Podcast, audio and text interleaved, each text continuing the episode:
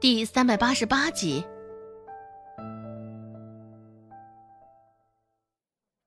看到张大海慢慢的调准视线，将眼神停留在他身上，周有巧甚是艰难的吞了口口水，经由胸膛口处，就连吞吐口水都牵痛着一阵疼痛。周有巧也顾不上疼痛。忙不迭，手脚并作的从地上站了起来，趁着张大海下一波攻击来临时，周有巧跑到一旁小兵的身后。有了这么多人的保护，张大海奈何不了他的。周有巧也是聪明，寻得了这么一处藏身的好地儿。见碰不到周有巧，张大海更为癫狂了，左右晃动着身形，提着长枪。竟然转手选择攻击县令去了，横冲直撞的。张大海背后握着的那把长枪，现在却直直的指向县令。一瞧眼前这阵仗，看到眼前明明晃晃朝着他来的枪头，县令慌得六神无主。明明是要入冬的天气，县令却是急得满头大汗。也不顾堂下还有这么多人瞧着，县令直接从高位上跑下来，围着身子躲到了桌案底下。县令这般胆小犯怂的模样，也是看呆了不少堂下的人。可真是让人大开眼界，这县令也真的是牛逼坏了。县令躲在桌子底下，听着外头乱糟糟的声音，心里更是慌极了。砰！一道甚是响亮的撞击声响起，乱糟糟的场面瞬间安静了下来。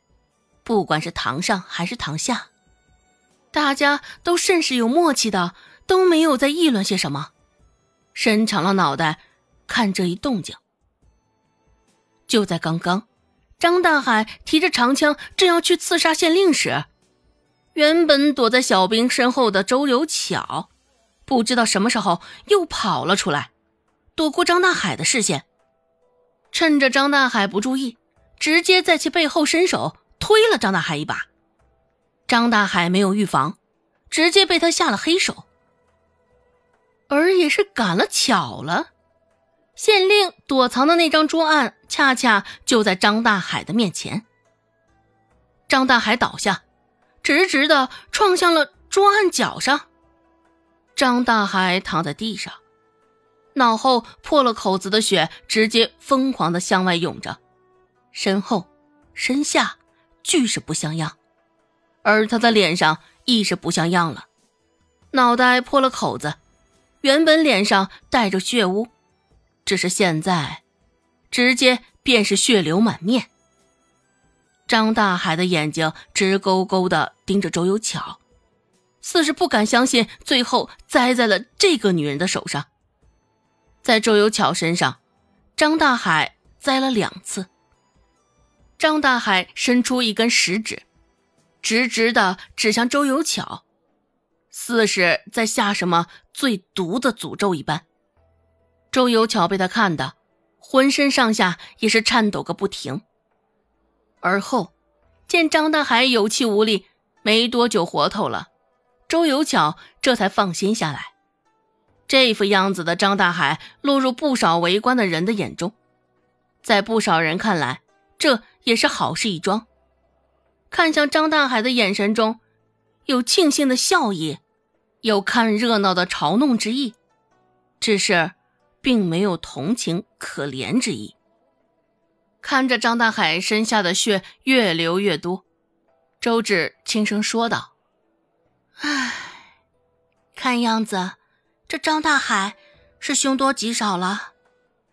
顾寒生也面无表情的看向张大海的方向，开口说道：“你是大夫，我相信你一定能救活他。”周芷说道：“虽是如此，我可不想给自己寻麻烦。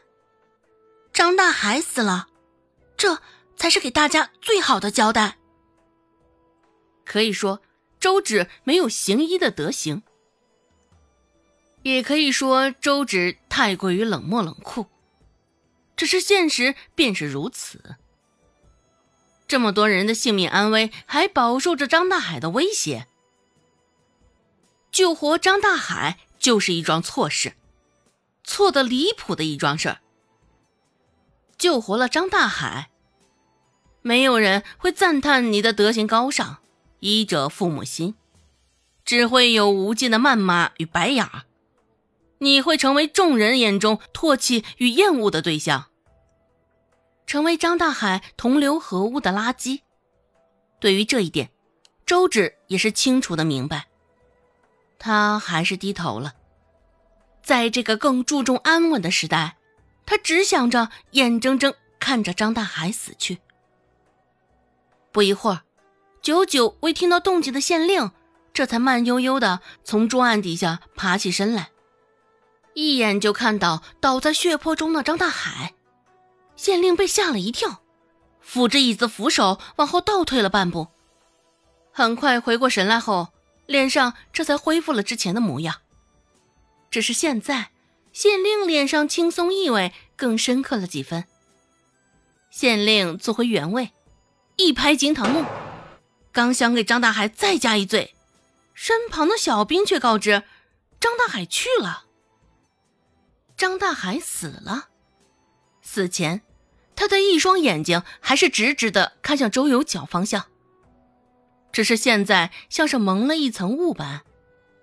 饶是面上重新淡定回来的周有巧，心里也忍不住的发慌。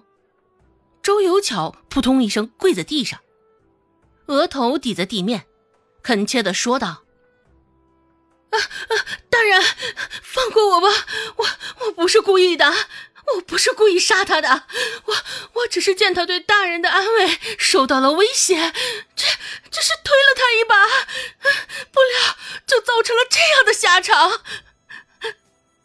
县令说道：“嗯，放心吧，你这也是做好事儿，为百姓惩治了恶霸，本官自然也不会降罪于你。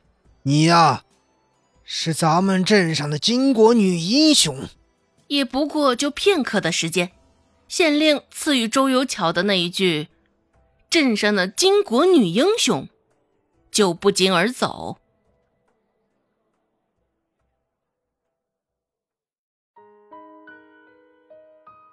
本集播讲完毕，感谢您的收听。感兴趣，别忘了加个关注，我在下集等你哦。